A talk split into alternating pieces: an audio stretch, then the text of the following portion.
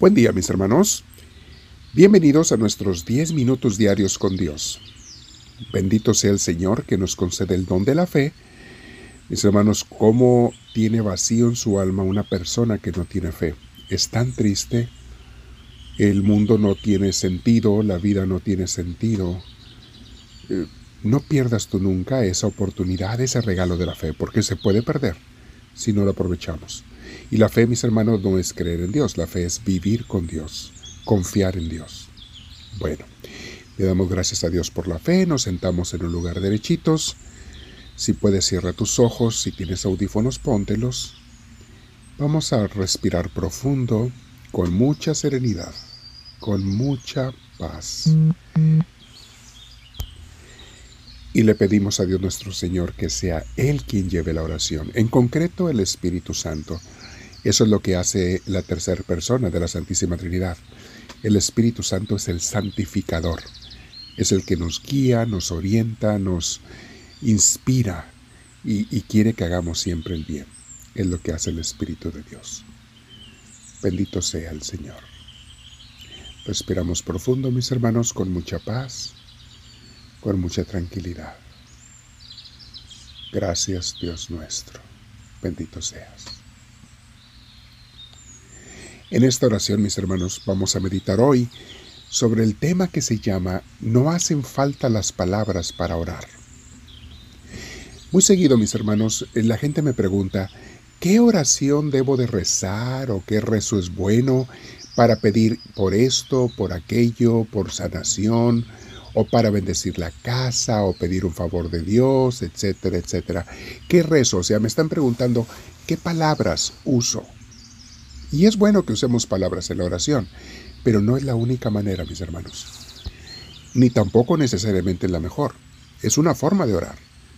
Hay otros medios de orar, mis hermanos. Alguna gente también me dice, eh, a mí se me dificulta mucho orar porque no sé qué decirle a Dios. No se me ocurre nada se me acaban las palabras. Mis hermanos, repito, no hacen falta las palabras porque te tengo una buena noticia. A Dios no le hacen falta porque lo que Dios ve y a lo que Él le pone atención es a tu intención, es a tu corazón, es a lo que quieres expresarle o decirle o lo que sientes en ese momento.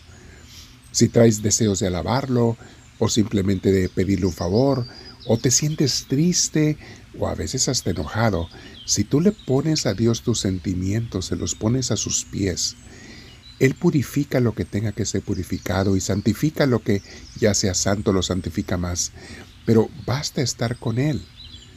Basta que le des el tiempo. Lo importante es que te sientes en algún lugar para darle el tiempo a Dios, para estar con Él.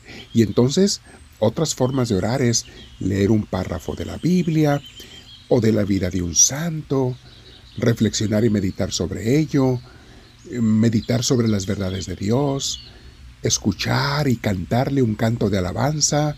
Puedes poner en YouTube o en cualquier lugar, una, muchos lugares, cantos a Dios. Todo eso es oración, mis hermanos. Los rezos hablados como el rosario, novenas, Padre Nuestro, Ave María, etc., son hermosos, son bellísimos, si queremos decir palabras. Y sobre todo son importantes cuando oramos en grupo, son necesarios, cuando estamos en comunidad para unirnos en una oración todos. Pero para la oración personal, puede uno también estar simplemente en silencio, meditando en Dios. Como te decía, un pasaje bíblico, sigue un libro. Eh, por ejemplo, empieza con el libro de San Lucas o de San Mateo y lee un pedazo cada día medita en los escritos de los santos, sus vidas, cómo nos dan luz, eh, nos dan inspiración, motivación, nos calientan el corazón cuando leemos lo que ellos hacen, hicieron y dicen. El santo cura de Ars del siglo XIX en Francia, él veía todos los días que un campesino iba todas las tardes al templo, a la misma hora, quizá cuando venía de trabajar. Se sentaba el señor en una banca, permanecía allí un rato, un tiempo en silencio, y luego se iba. Y esto hacía todos los días. Un día la curiosidad le ganó al santo cura de Ars, y Juan María Vianney era su nombre, y va y le dice, oiga, señor, disculpe, lo veo que viene todos los días. ¿Qué le dice usted a Dios? ¿Qué le reza a Dios? ¿Qué palabras usa? Y el campesino le dijo, yo no le digo nada, porque yo no sé qué decirle a Dios. Simplemente yo lo miro y Él me mira. Palabras muy, muy sabias. Yo lo miro y Él me mira. ¿Qué está viendo Dios en ese hombre, en ese campesino y en la gente que, se, acude hacia Dios? Está viendo su intención. La intención de estar con Él. La intención de estar con Dios. La intención de orar aunque no sepa decir palabras. Mis hermanos, es la oración más pura, es purísima, porque es un corazón entregado a Dios en ese momento. De hecho, una de las oraciones más profundas que podemos llegar como a, la que podemos llegar como cristianos es la oración de contemplación. Tenemos ejemplos de muchos santos que oraban mucho en contemplación. Este tipo de oración Dios se la da a personas que tienen muchos años orando, todos los días, y no oraciones de un minuto o dos, no, orando en serio.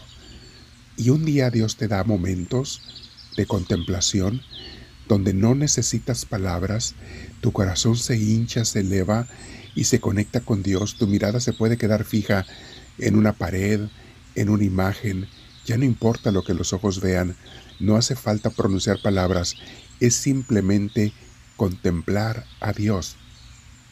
Se da una conexión íntima de corazón a corazón. No hacen falta las palabras. Eso es la oración de contemplación.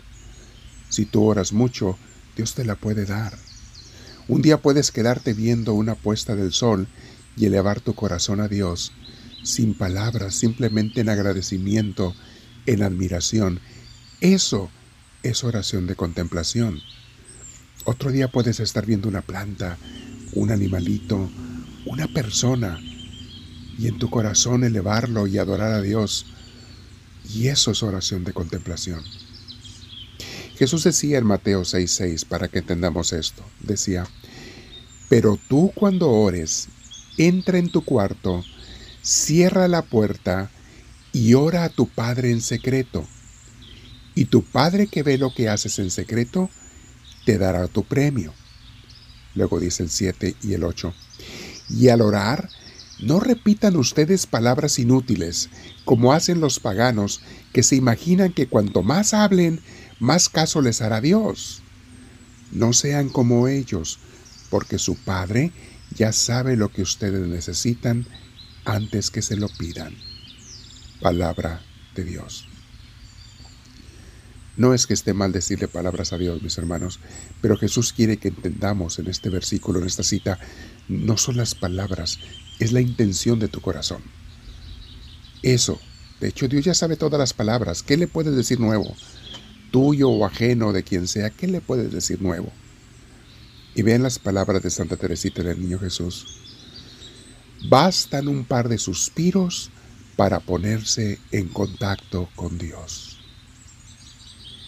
Qué sabiduría de Santa Teresita, de una oración sencillísima, purísima, la oración de un niño. Bastan un par de suspiros para ponerse en contacto con Dios. Mis hermanos, es lo que hay en tu corazón lo que Dios ve. Sí, usa las palabras si quieres, está bien, pero no hacen falta. De hecho, conforme vas avanzando en la oración, llegará un momento en que uses menos las palabras y más la meditación, meditar en lo que estás leyendo o reflexionando de Dios.